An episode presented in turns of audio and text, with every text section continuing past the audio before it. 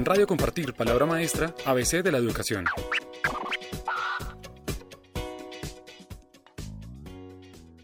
Hola, soy Javier Pombo, director de Innovación Educativa de la Fundación Compartir, y hoy en Notas de Pombo Radio tengo un invitado muy especial que es el doctor César Sánchez. El doctor Sánchez es el coordinador de la Mesa de Gestión del Plan Decenal 2016-2026 en el área de comunicaciones y organización. Adicionalmente, él tuvo oportunidad de trabajar en la elaboración del plan. Doctor César, Cuéntenos acerca de su experiencia en la elaboración del plan y cómo es que funciona la comisión gestora y la mesa.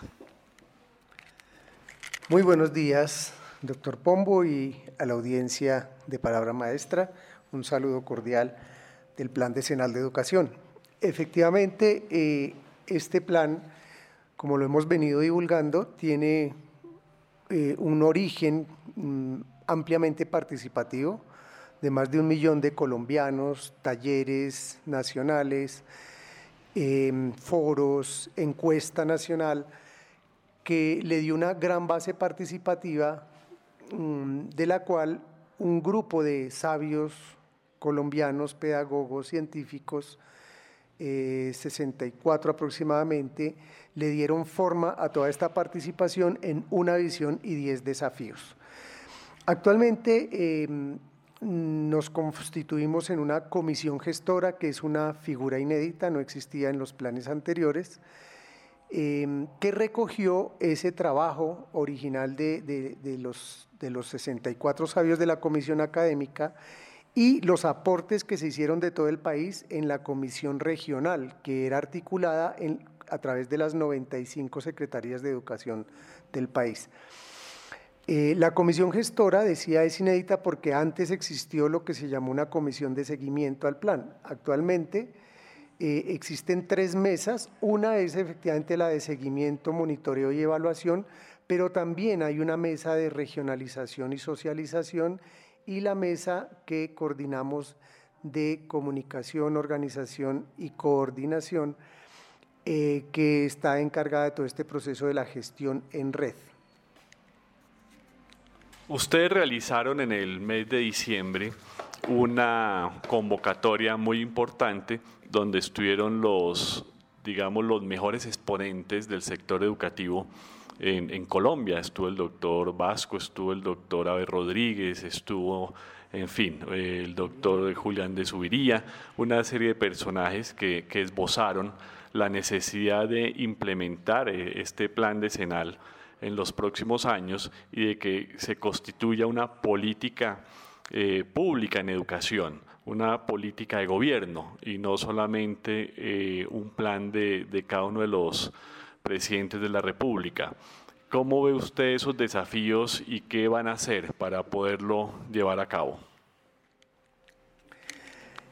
Actualmente eh, nos satisface compartir con la, opinión y con todos los colombianos que el plan decenal de educación en Colombia se está constituyendo en una herramienta de convocatoria y participación muy importante.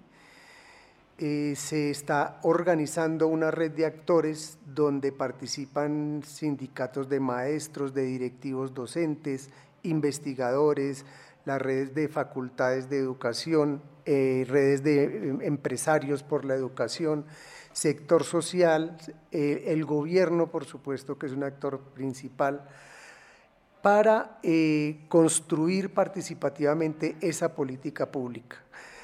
Em, creemos que este plan em, está en un momento muy importante en relación con los anteriores, porque todos los planes, digamos que han logrado una importante movilización y convocatoria en torno a los problemas de la educación y en torno a las propuestas educativas, pero así como arrancan con ese entusiasmo, eh, se ha agotado esa energía en, en esas primeras fases y realmente es poco lo que se ha logrado en términos de la ejecución de los planes.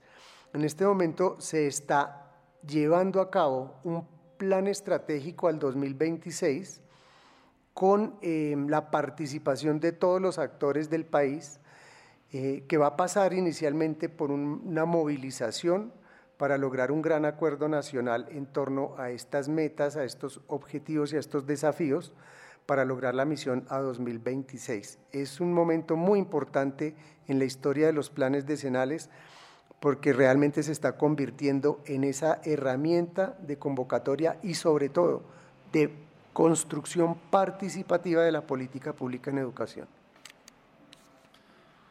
Bueno, doctor César, muchas gracias. Realmente esperamos que este es el tercer plan decenal que se desarrolla en Colombia. Este, como lo anotaba, eh, tuvo la participación de más de un millón de personas, lo cual pues lo consolida como una propuesta, digamos, participativa sobre eh, hacia dónde se debe encaminar el sector educativo. Esperemos que no pase como con los dos anteriores, cuyas evaluaciones de resultados pues eh, prácticamente salieron rajadas, ya que los distintos actores de la política nacional pues poco lo tuvieron en cuenta. Ojalá en este no nos pase lo mismo. Muchas gracias. Muchas gracias, doctor Pombo. Ha sido un gusto estar aquí compartir con los oyentes de Palabra Maestra. Gracias. En Radio Compartir Palabra Maestra, ABC de la Educación.